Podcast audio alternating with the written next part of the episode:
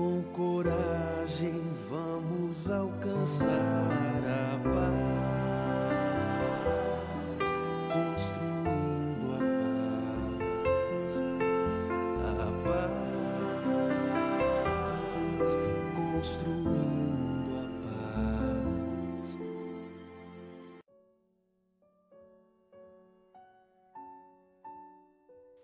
Olá, queridos amigos e amigas. Este é o podcast Liderança Espírita para a Nova Era. Em seu episódio de número 24, intitulado O Líder e a Jornada de Transformação. A liderança organizacional, o quarto e último passo. O podcast Liderança Espírita para a Nova Era é uma promoção da Federação Espírita do Rio Grande do Sul, através da sua vice-presidência de unificação pelo setor de formação de lideranças espíritas. Eu sou Fabiano de Souza, trabalhador espírita, e me acompanham nesse episódio Maicon Amarante, trabalhador espírita colaborador do setor de formação de lideranças espíritas, como todos os demais companheiros e companheiras que nos acompanham essa noite, como é o caso de Vinícius Lima Lousada, Juliana Farias e Carolina Reis.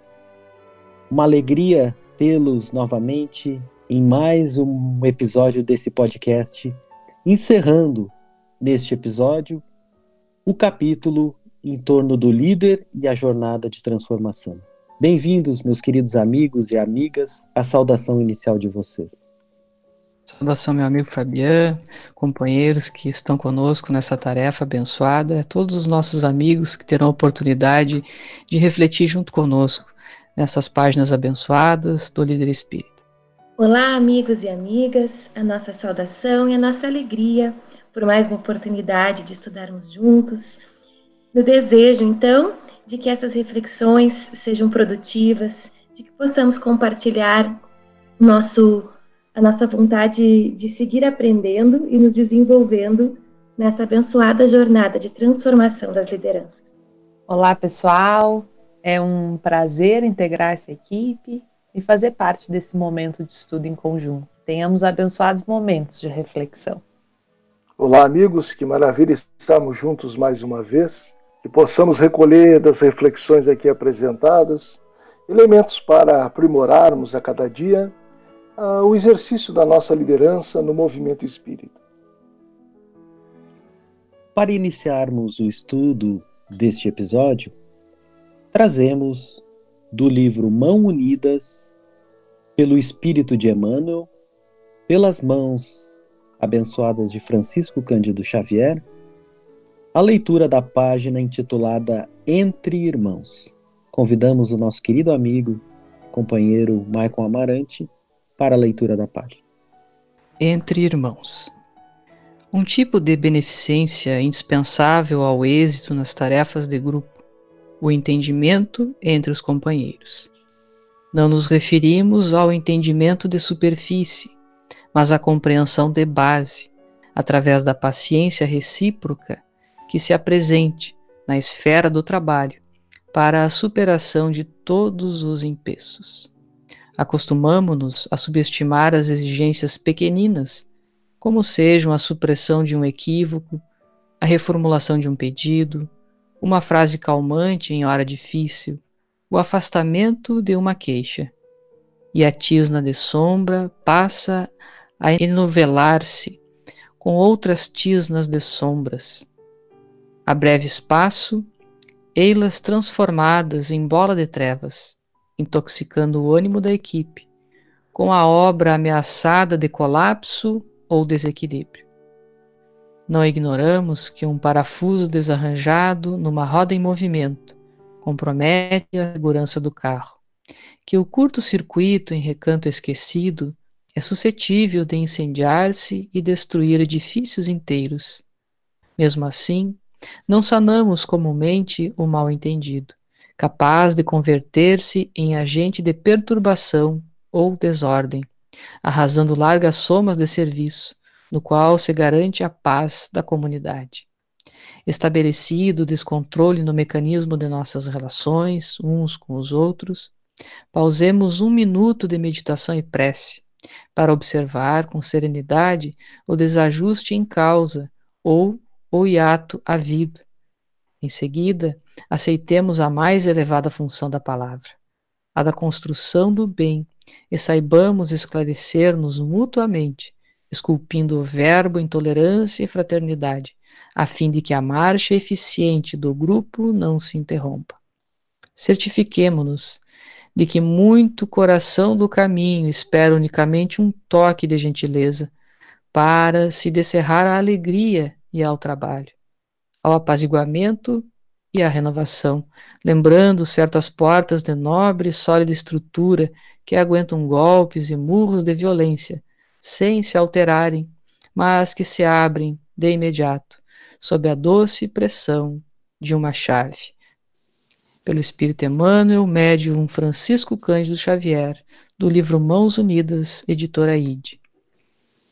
O espírito de Emmanuel, eu questiono se todos também enxergam dessa maneira, porque é a bondade desse benfeitor é algo impressionante, porque ele nos traz numa mensagem de profundos ensinamentos uma abordagem prática para problemas que realmente, na condução de equipes, no exercício da liderança, são aquelas questões que mais trazem dificuldades e tornam mais complexo essa atuação do líder, que é justamente o entendimento entre os companheiros. E quando há qualquer desarmonia nesse entendimento, nos relacionamentos da equipe, é que surgem as nossas maiores dificuldades no exercício da liderança.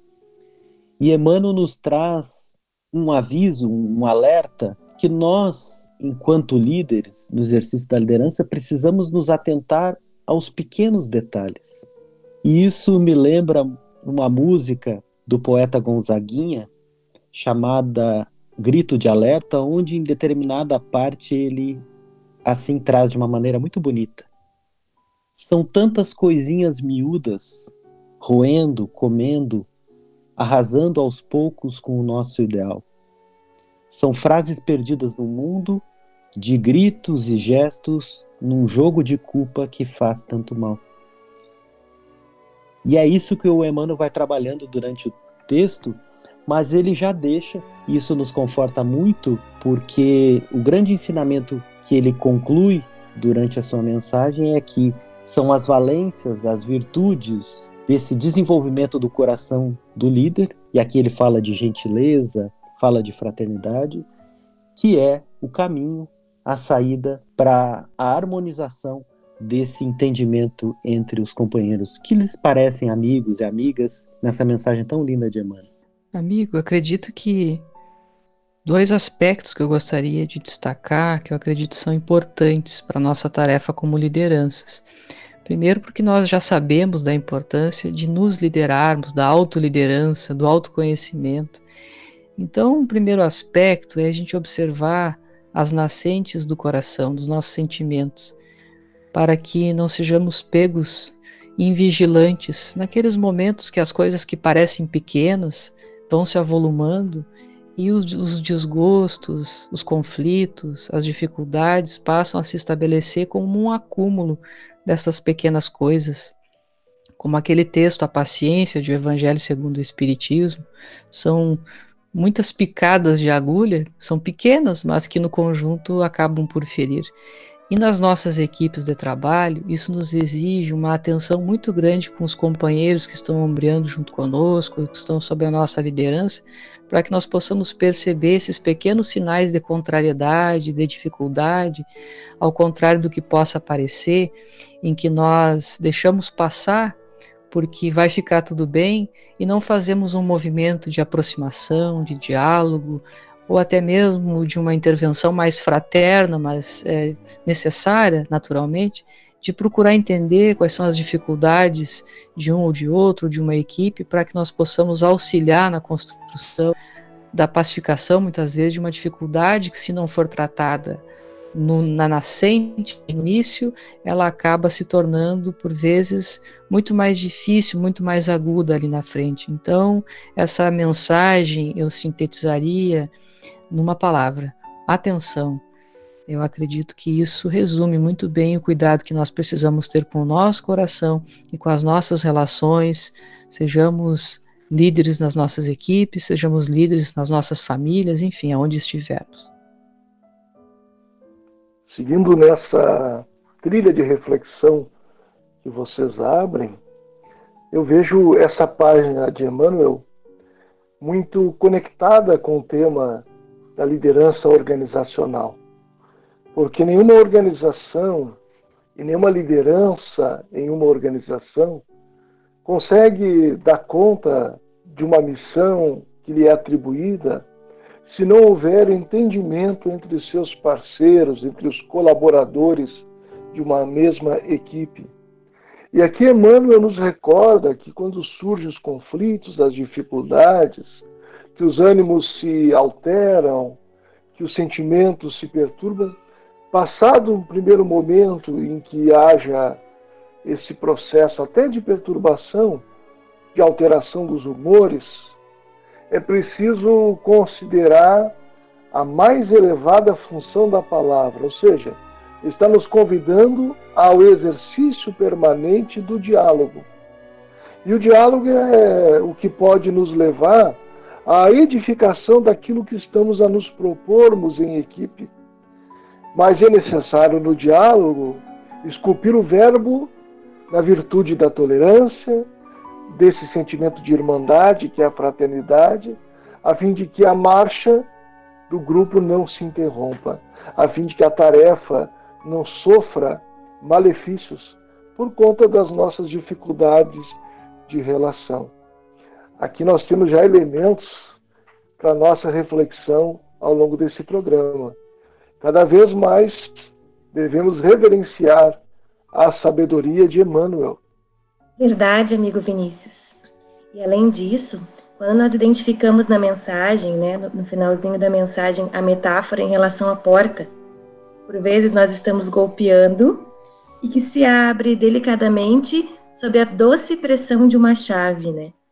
E a gente pode relacionar nas nossas equipes de trabalho com uh, qual é a chave que nós vamos encontrar para conseguirmos né, identificarmos um trabalho realmente alinhado com, com aquilo que nós queremos desenvolver, o compartilhamento dos nossos objetivos. Quando todos nós estamos olhando na mesma direção, esses conflitos, esses desafios, eles se minimizam. Quando nós estamos focados no que fazer, por vezes fica insustentável.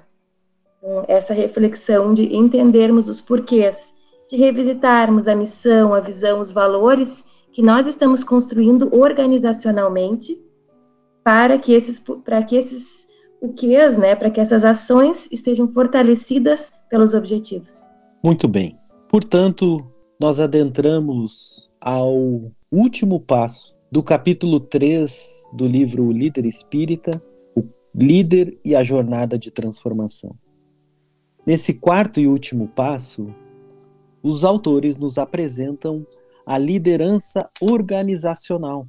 Liderança essa onde líderes e equipes convergem, gravitam para o objetivo comum.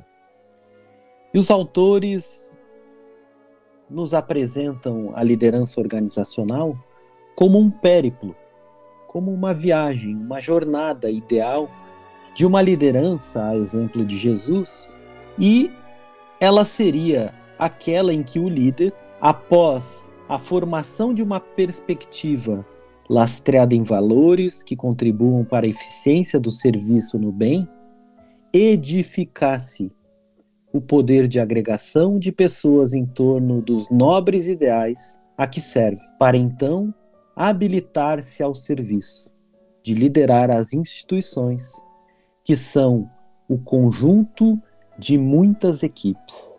Então, nós podemos observar aqui que todos os passos anteriores foram sedimentando nesse líder em sua jornada de transformação valores, edificando estruturas íntimas que agora no último passo, que é apresentado de maneira muito didática pelos autores, estão de tal modo estruturados, edificados para que possam passar a liderar instituições que, sob o paradigma de rede, que é esta grande teia de cooperação, onde recursos, pessoas e equipes convergem, liderar essas múltiplas equipes, esses múltiplos líderes para os ideais maiores, para o objetivo comum da instituição a que ele está vinculado.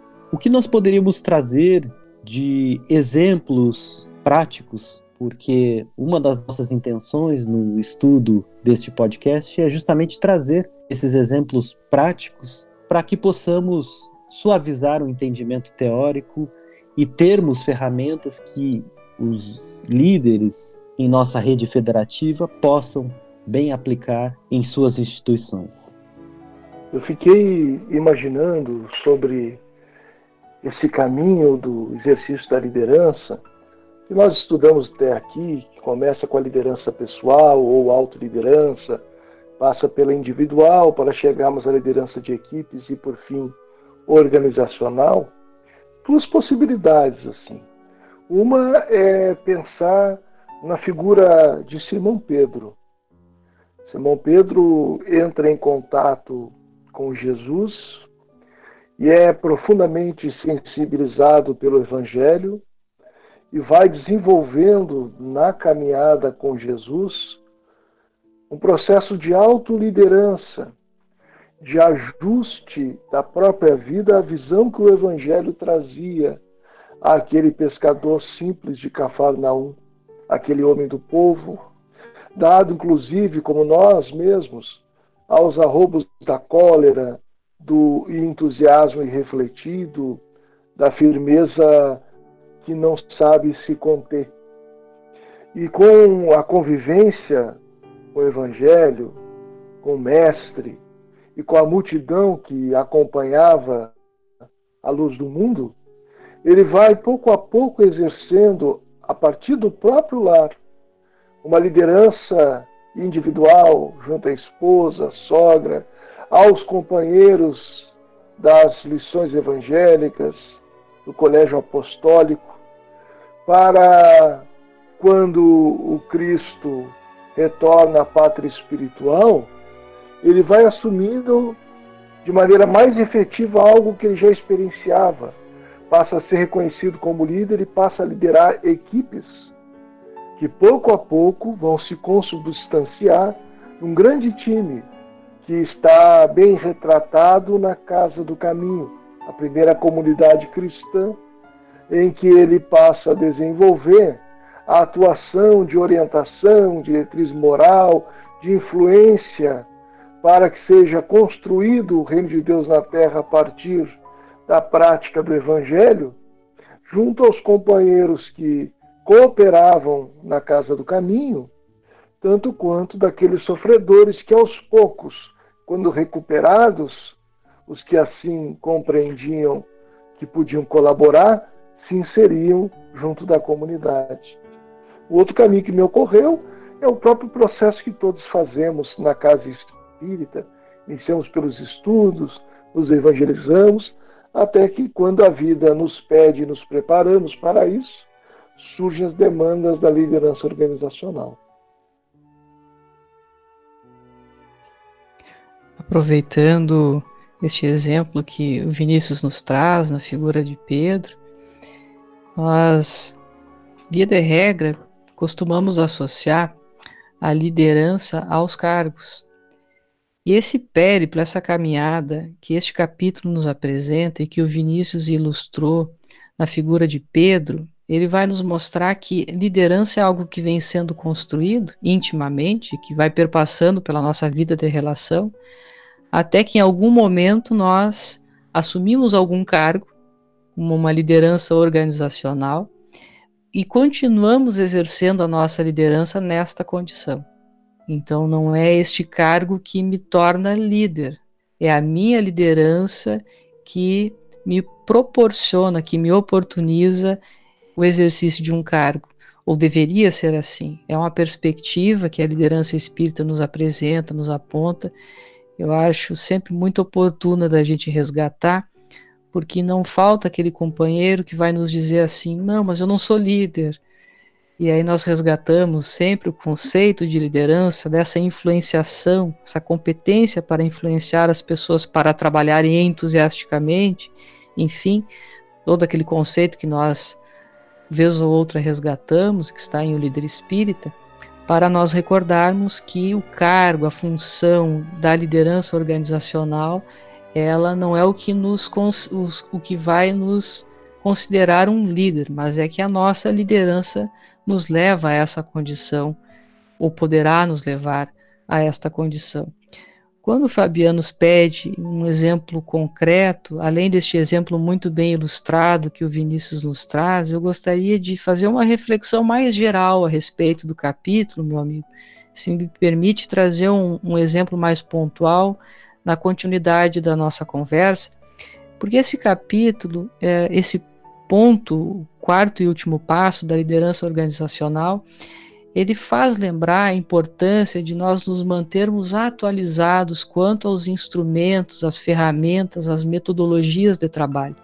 Não como uma burocratização, não como um instrumento de frio e calculista, mas como alguma coisa que nos oportuniza dar passos mais seguros na condução das nossas equipes e das nossas instituições. Então, de prático, o que eu gostaria de dizer aqui, respondendo ao teu questionamento, a tua provocação fraterna, meu amigo, é a importância de nós nos mantermos atualizados com as boas práticas, com o conhecimento que o mundo nos dá, para que seja bem aplicado em prol dessa doutrina que tem sido redentora em nossas vidas.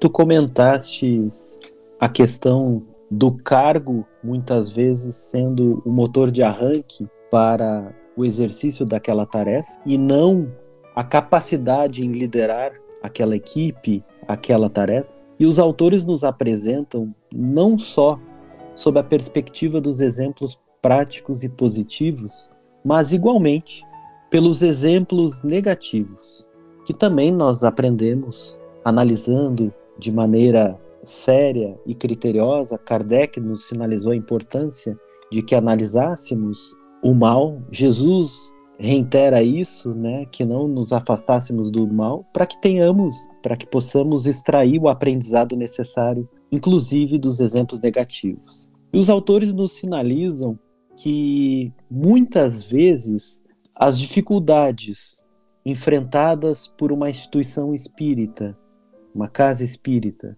ou dificuldades enfrentadas no âmbito da unificação, das regiões, do diálogo necessário entre as casas espíritas e das casas espíritas com as suas uniões e das uniões com a federativa estadual e nacional, estão relacionadas à, à existência de líderes que não fizeram essa jornada de estruturação, de edificação dessas melhores práticas que estão ali postas e colocadas justamente para preencher um cargo. E a Joana de Ângeles, inclusive na obra Liberta-te do Mal, vai sinalizar que na raiz do fracasso de muitas das iniciativas das instituições espíritas e das iniciativas no âmbito da unificação se dão pela inabilidade de condução e de manutenção daqueles que se lhe tornaram responsáveis. Então, Michael, acho que conjuga muito com o que tu colocaste, né? Muitas vezes a gente coloca o foco no cargo, mas não colocamos essa, esse alerta que Emmanuel nos diz, essa atenção necessária para as credenciais para o exercício daquele cargo, não só o cargo, mas o próprio exercício da liderança na responsabilidade daquela tarefa, daquela ação. Amigos, interessante nós observarmos dentro dessas questões que vocês estão levantando no capítulo do livro do Líder Espírita, os nossos autores, a Maria Elizabeth Barbieri e o Gabriel Salum, eles vão nos trazer uma orientação bem prática, né, a, a respeito das reuniões de diretoria, dos grupos de diretoria, né, de um, de um centro espírita, ou mesmo das, das áreas de unificação, dos, dos órgãos de unificação. E, e isso nos remete a uma construção feita pelo nosso codificador na revista Espírita, de dezembro de 1868, onde nós vamos encontrar a Constituição Transitória do Espiritismo. nós estamos acostumados a observar nessa, nessa, nesse texto da revista o item o do, da comissão central ou do comitê central, de acordo com a tradução. Mas o, item anterior a esse é o item intitulado Chefe do Espiritismo. E aí o nosso codificador vai trazer todos, toda uma reflexão bem importante de por que, que uma pessoa não poderia dar conta sozinho de se responsabilizar pela nossa doutrina. E a gente pode fazer a, a ponderação em relação a, qual, a, qualquer condição de liderança em que nós nos encontremos. Por que, que eu sozinho não posso entender os objetivos dessa tarefa sob a minha única responsabilidade? Por que, que eu sozinho não posso atender por esse centro espírita, por essa união? E por que, que a compreensão equivocada de, dessa, disso que o nosso codificador nos apontou há tanto tempo é que talvez esteja envolvida em muitas ações dentro disso que tu nos traz, Fabiano. Por exemplo, lideranças que, uma vez que assumam a união, entendem que isso significa que as decisões em relação ao, ao Conselho Federativo Estadual passam a ser suas, e não que ele é um representante das decisões daquele coletivo. Quando nós compomos uma diretoria de uma casa espírita, quais são os objetivos? que as pessoas executem e atendam esse objetivo comigo, mas também que nós possamos decidir juntos, para que seja esse grupo de, de mentes, de corações, a responsabilizar-se pelos rumos dessa, dessa instituição. E nessa perspectiva que a Carol nos traz, nós vamos nos dar conta que esses processos de decisão coletiva eles são processos também formativos de novas lideranças. E que boa parte das nossas dificuldades no movimento espírita e em nossas casas diz respeito à inexistência de processos construídos com planejamento, com racionalidade e atentos aos valores que nos cercam, dos companheiros que estão, estão conosco, para que possam pouco a pouco se inserir em processos decisórios e irem sendo burilados como lideranças em potencial e lideranças preparadas para assumir as funções nos nossos lugares. Aliás, nós espíritas temos todos os motivos do mundo para não termos apegos a cargos e eu ficava meditando aqui enquanto ouvia a Carolina e pensava como Deus é bom. Nós temos companheiros dos dois planos da vida que nos lembram esses temas em obras doutrinárias.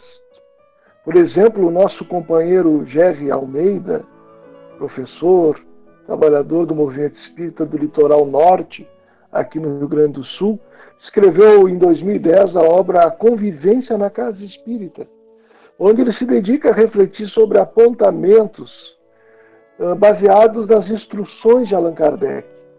E me permitam trazer apenas um parágrafo que o nosso amigo diz a respeito disso. Cargos e encargos fazem parte das sociedades e em si mesmos não são o problema. Representam formas de organização, disciplina e dinamização das atividades o problema está em, mais, em águas mais profundas, na essência temperamental de cada indivíduo, ao aderir ao seu posto temporário de serviço. O diálogo fraterno e sincero, olha o diálogo de novo aí, né? Permeado do afeto, mas sem as preocupações neuróticas dos melindres, deve permitir aos servidores do bem a busca do entendimento para essas questões, sem medos sem receios. Auxiliar os companheiros de posição difícil é buscar, com cortesia e indulgência, o caminho coerente do crescimento ético espiritual do próprio grupo onde se serve.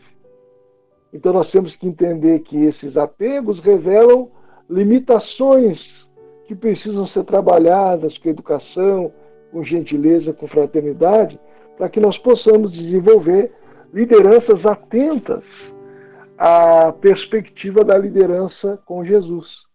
E o mesmo a gente encontra no livro Jornada de Amor, psicografado pelo Júlio César Grande Ribeiro, numa bela página que eu vou convidar os companheiros a olharem oportunamente, que se chama E Depois, ditada pelo espírito Guilom Ribeiro, em que justamente ele vai perguntar: sem plasmar trabalhadores e substitutos para a obra erigida agora, o que, que sucederá com ela depois?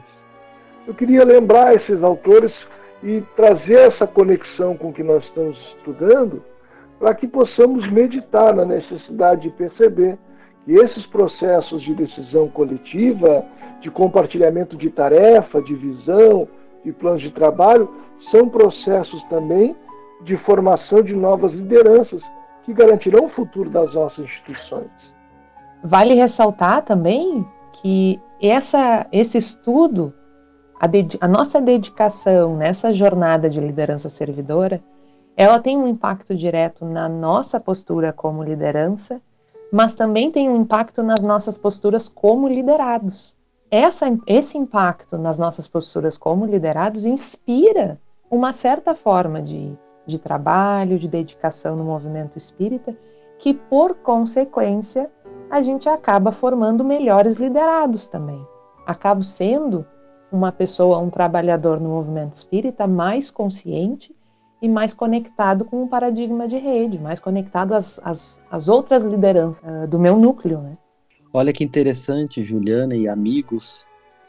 Eu encontrei aqui uma pérola, dentre tantas, no livro Paulo Estevão, no capítulo onde o nobre benfeitor nos apresenta a história das epístolas de Paulo. Em determinado momento, ele narra o seguinte: percebendo o elevado espírito de cooperação de todas as obras divinas, Paulo de Tarso nunca procurava escrever só. Buscava cercar-se, no momento, dos companheiros mais dignos.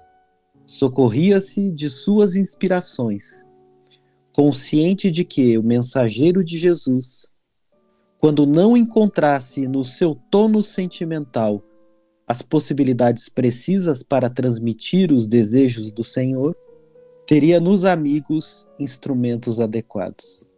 Notem a humildade desse nobre benfeitor, Paulo de Tarso, na criação da instituição chamada as Epístolas, liderando de maneira organizacional as múltiplas equipes que se derivaram dessa nobre instituição desses companheiros que cercavam de Paulo para o escrito, as equipes responsáveis pela reprodução, pela cópia dessas cartas, outra equipe responsável pelo transporte desses manuscritos, as equipes que acolhiam essas cartas, que distribuíam, que retornavam os feedbacks novamente a Paulo e as suas equipes. Então, notem como Paulo de Tarso é precursor precisamente no aspecto da liderança, porque a sua maneira já liderava de maneira organizacional. Se me permite, meus amigos, eu acredito que os comentários que foram feitos até aqui, eles já nos dão em muito um esclarecimento oportuno a respeito do assunto. Eu talvez aqui esteja redundando, falando algumas obviedades, mas eu gostaria de frisar um ponto importante em método de trabalho, que às vezes passa despercebido e que nos facilitam a vida como lideranças, como por exemplo as reuniões, que permeou a fala dos nossos companheiros, especialmente a fala do Vinícius, da Carolina, a importância de nós fazermos reuniões, de reunirmos a equipe, a importância do diálogo como um fator de formação de novas lideranças, inclusive. Mas até mesmo para nós realizarmos uma reunião, nós precisamos observar alguns elementos que, como lideranças, como boas lideranças, nós podemos nos apropriar para que nos tornemos mais produtivos e que possamos alcançar os nossos objetivos. Uma reunião que nós marcamos com uma dada previsibilidade facilita, por exemplo, que as nossas equipes se organizem para que estejam à disposição num determinado dia, num determinado horário, porque já está organizado a priori.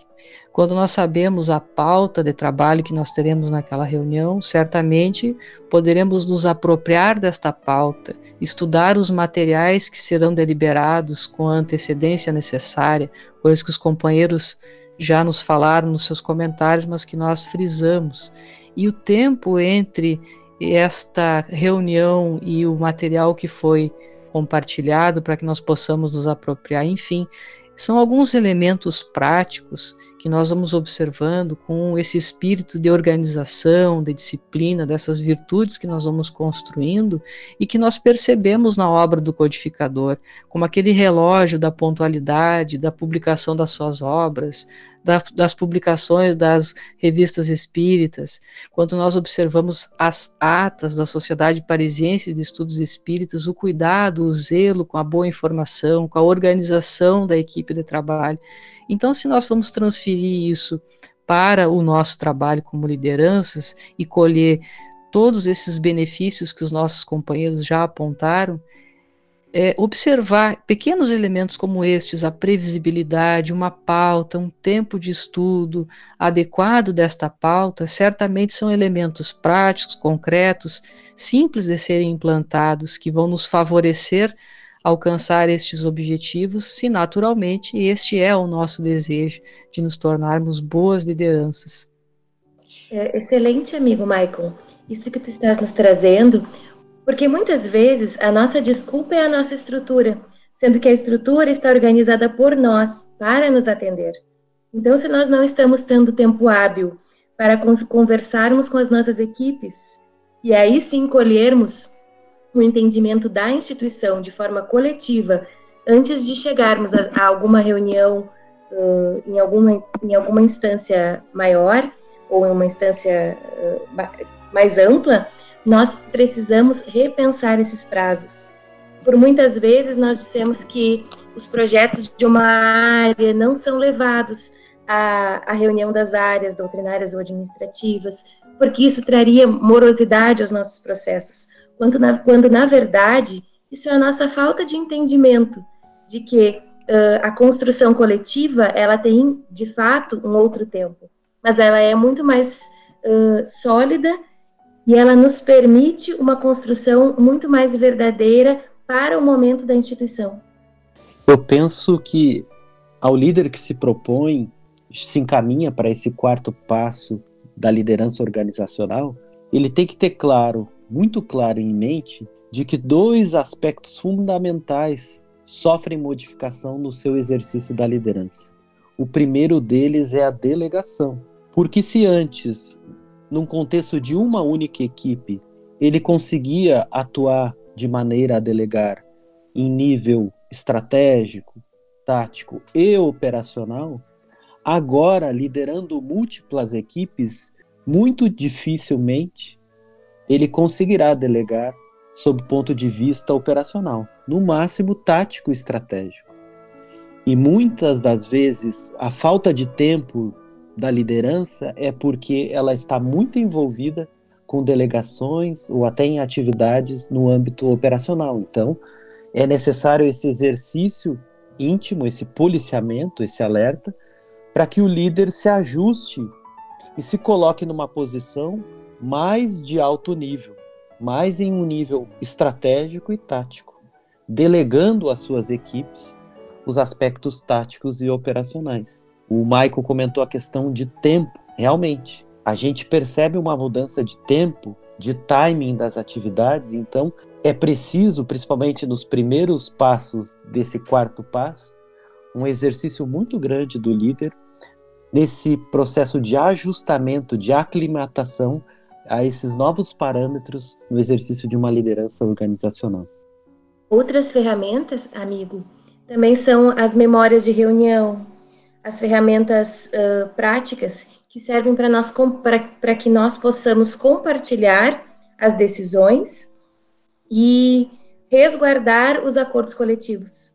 Mas se faz importante, inclusive os autores da obra O Líder Espírita, nesse capítulo, sinalizam que a orientação em torno dos ideais comuns, do objetivo comum para aquela atividade, necessitam, e aí entra a questão do timing, do tempo, colocado muito bem pelo Michael, necessita ser realizado de maneira antecipada. Antes, muito antes da própria execução da tarefa.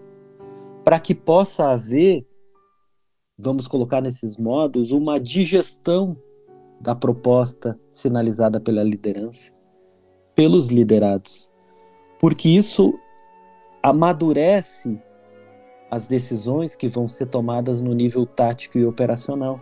E principalmente vão construir um consenso. Né? Esse consenso é importante porque se restar ao final desse processo essas coisinhas miúdas, esses ranços, é, essa o ideal que não foi bem compreendido, o objetivo maior que não foi bem alinhado, vai por terra a execução da tarefa no nível operacional. Eu penso que a Juliana possa nos trazer algo nesse sentido, em torno da construção desse consenso, desse alinhamento de um ponto de vista médio, coletivo, onde a maioria possa se estabelecer para o sucesso daquela atividade. Uh, nesse sentido, amigos, a pesquisadora norte-americana Kay Pranes, é a idealizadora dos processos circulares de construção de paz e de justiça restaurativa, uh, tem uma, uma perspectiva muito interessante sobre esses processos decisórios consensuais. Uh, segundo ela, esses processos eles têm por fundamento um, um compromisso de compreender as necessidades e interesses de todos os participantes e de trabalhar para atender todas essas necessidades. Então, segundo ela, essa perspectiva ela demanda uma escuta profunda e reflexão prévias para que se possa de fato compreender as necessidades e atendê-las. É aquela perspectiva de uma situação ganha-ganha, né? que ninguém perde, ninguém sai perdendo. Existe uma possibilidade, quando se, uh, quando se consegue alcançar um consenso, de que todos saiam ganhando, de que todas as necessidades, de uma forma ou outra, sejam atendidas.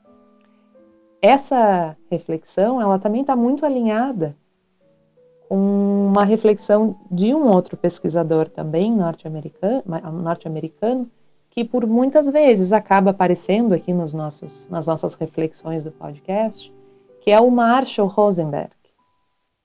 Na sua obra A Linguagem de Paz em um Mundo de Conflitos, uh, ele é, é, enfatiza que nós, como lideranças, nós temos que mostrar para as pessoas que trabalham conosco, para os trabalhadores que trabalham conosco, como fazer pedidos claros, e nós precisamos ser empáticos com as discordâncias, para que as pessoas se sintam seguras ao discordar. Quando nós conseguimos alcançar esse patamar, a probabilidade de que os acordos feitos nas nossas reuniões, nos nossos âmbitos de discussão, a probabilidade de que eles sejam uh, respeitados, ela é muito maior. As pessoas passam a aderir aos combinados com mais facilidade, porque percebem que esses combinados atendem às suas próprias necessidades também. Muito interessante, muito interessante. Os autores prosseguem nos trazendo uma sinalização que eu entendo muito interessante, que no âmbito da liderança organizacional não há vez para o personalismo. Então, eles sinalizam que no processo decisório não há espaço para que lideranças organizacionais vinculem as suas ideias pessoais e reforçam a necessidade que as ideias das equipes, ou a média, ou consenso aproximado das equipes que essas lideranças representam. E eu penso na dificuldade em estabelecer esse processo não só da perspectiva do líder, mas igualmente do liderado. E eu instigaria o nosso educador do grupo, nossos Vinícius Lousada. Vinícius, qual a importância da educação, da formação, das capacitações, tudo que deriva do processo de educação, para a construção dessa cultura diferenciada, não personalista, no processo decisório, no exercício da liderança, amigo? nós sempre temos que ter em vista que a doutrina espírita é uma proposta educativa, profundamente transformadora de nós mesmos. Quando nós nos inscrevemos na sua seara, nos processos de liderança, sem sombra de dúvida, nós estamos nos matriculando na escola da transformação pelo trabalho no bem. E é muito importante nessa caminhada que nós venhamos a buscar todas as oportunidades de ampliar os nossos potenciais, de aprimorar os nossos talentos, de desenvolver habilidades, competências e saberes para que melhor atendamos as tarefas que nós estamos envolvidos. No âmbito da liderança, o líder é sempre um educador, como lembra o nosso querido irmão Gabriel Salum e a nossa também querida irmã Maria Elizabeth Barbieri, no livro O Líder Espírita.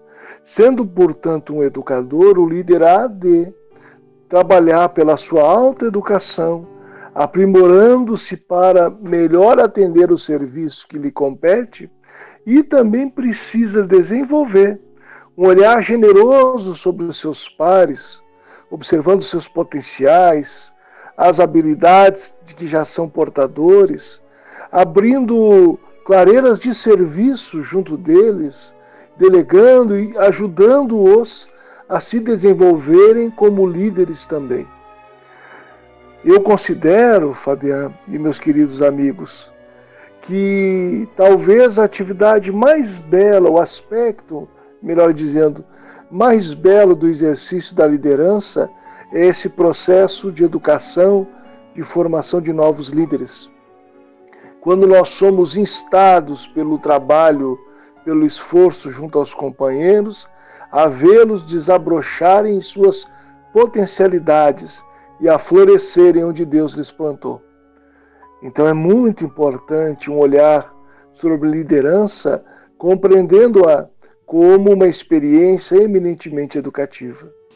Amigos, eu acho que uh, uma, uma imagem que a gente pode se apegar e que é muito importante nessa proposta desafiadora da liderança educativa que Vinícius nos apontou é a imagem de Jesus, que é a que nós estamos buscando há tanto tempo, né? E, e reiterando nas nossas, nos nossos estudos nós vamos encontrar na obra Boa Nova, psicografia de Francisco Cândido Xavier, pelo espírito Humberto de Campos, no capítulo sobre os 500 da Galileia, um trecho em que o autor espiritual nos conta que as pessoas estavam profundamente saudosas de Jesus. Porque, após o episódio da Páscoa, cada coração foi reencontrando nas suas atividades, nas suas lides, a maneira de, de conversar e de falar sobre as mensagens evangélicas e seguir vivenciando elas, né, à sua maneira. E aí então acontece aquele momento em que todos são convocados a ouvir, a ouvir Jesus na acústica dos corações. E eu vou trazer um trechinho só para a gente ficar inspirado. Amados, a cada um se afigurou escutar na câmara secreta do coração. Eis que retomo a vida em meu Pai para regressar à luz do meu reino. Enviei meus discípulos como ovelhas ao meio de lobos, e vos recomendo que lhes sigais os passos no escabroso caminho. Depois deles, é a vós que confio a tarefa sublime da redenção pelas verdades do Evangelho. Eles serão os semeadores, vós sereis o fermento divino. E por que nós trouxemos essa mensagem? Porque talvez esse exercício de liderança, de organização das equipes, de construção da sucessão, seja, amparado pelo Mestre, a continuação desse fermento divino, que se iniciou lá nos 500, que ouviram o Mestre no Monte da Galileia e segue em cada encontro entre irmãos, como nos disse o texto da abertura, em que nós conseguimos identificar esses belos desafios de liderança educadora e construir equipes fortes e amorosas. Muito bem, meus amigos, minhas amigas, eu acredito que pelo roteiro que temos aqui sobre esse quarto e último passo do capítulo O Líder e a Jornada de Transformação, nós vencemos todos os pontos fundamentais apresentados pelos nobres autores dessa obra fantástica intitulada O Líder Espírita. Nos encaminhamos então para os momentos finais do nosso episódio, trazendo o momento literário e a mensagem Examinemos do livro Jornada de Amor, pelo espírito de Casimiro Cunha, a leitura na voz da nossa querida amiga Carolina Reis. Da obra Jornada de Amor, Antologia Mediúnica, publicada pela editora Fergs, por espíritos diversos, e psicografada por Júlio César Grande Ribeiro e Maria de Lourdes Cordeiro Silva, nós trazemos o trecho Examinemos. Da vida na experiência, sob o calor da emoção, muitos prosseguem na busca dos postos de direção. Comando com liderança nem sempre traduz vitória. As asas frágeis do tempo desfazem a fama em glória. É certo que a maioria preocupa-se em comandar, mas poucos no anonimato conseguem se equilibrar. Destacam-se inteligências que, ao sabor da inovação, prosseguem no despotismo, tentando fulguração.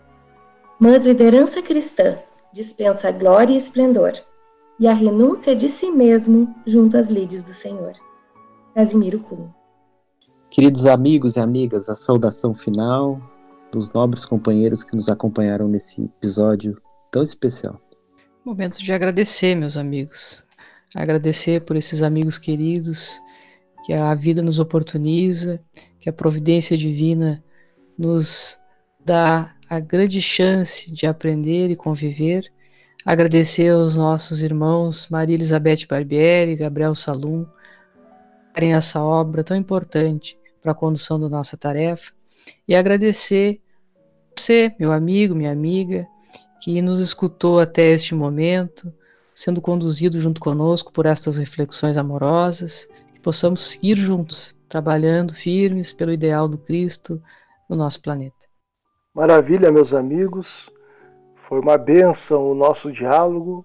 Temos variadas reflexões para que possamos aprimorar o nosso trabalho de liderança com Jesus.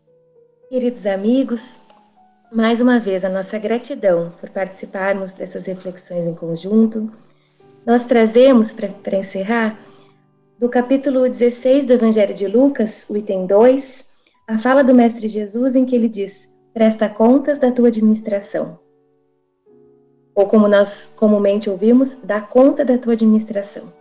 Então, que nós possamos encontrar no Mestre e nos apoiarmos uns aos outros cada dia mais para darmos conta dessa bela organização do nosso movimento espírita, que também nos cabe no nosso desenvolvimento pessoal, na nossa jornada de transformação do líder. Obrigada, meus amigos, pela oportunidade de estudo, pelo momento tão rico, tão precioso, pela companhia e pela compreensão das nossas limitações também. Fiquemos em paz. Este foi o podcast Liderança Espírita para a Nova Era. Episódio de número 24, intitulado O Líder e a Jornada de Transformação. Liderança Organizacional, o quarto e último passo. Fiquem todos na guarda e na liderança amorosa do Mestre Nazareno. Muita paz, muita paz.